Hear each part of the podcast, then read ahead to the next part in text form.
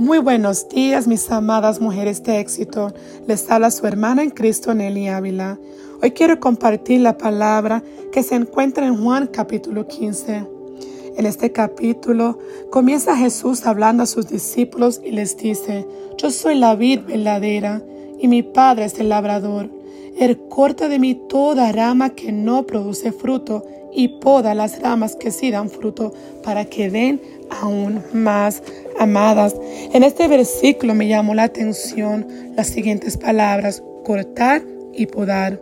Cuando un jardinero corta la rama es porque esa rama no sirve o es de estorbo y ya no da frutos. Pero sin embargo, cuando el jardinero decide podar la rama es porque sabe que con el cuidado correcto, esa rama puede seguir creciendo y dará frutos a su debido tiempo. Más adelante, Jesús continúa enfatizando a sus discípulos que una rama no puede producir frutos si la cortan de la vid y les dice a sus discípulos, ustedes tampoco podrán ser fructíferos a menos que permanezcan en mí. ¡Wow! ¡Qué verdad tan poderosa! Jesús le reveló a sus discípulos. La única manera que podrán avanzar, crecer y ser fructíferos es permaneciendo en Jesús.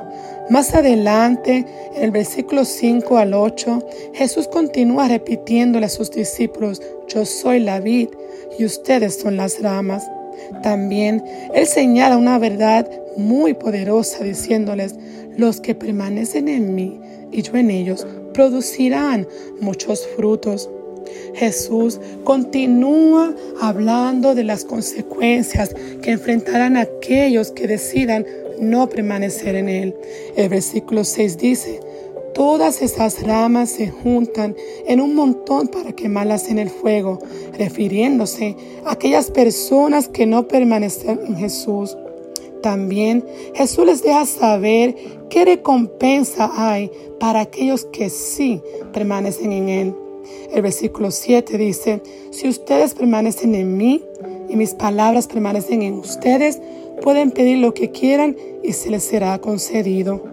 Más adelante, Jesús les advierte a los discípulos del odio de este mundo, ya que el mundo no los ama, porque el mundo no amó a Jesús, tampoco amarán a los discípulos, porque ya no pertenecen a este mundo.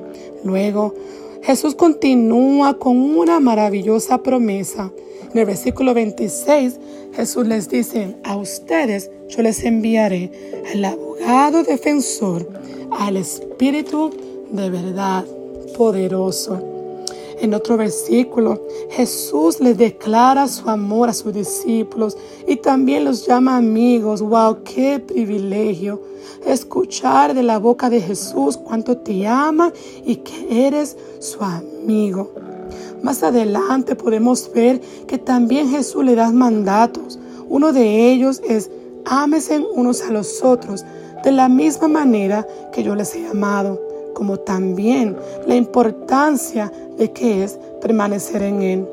Jesús, Jesús les dice a sus discípulos que la manera que podemos demostrar que somos sus discípulos es, es haciendo buenos frutos. Al final, Jesús les confiesa una poderosa verdad.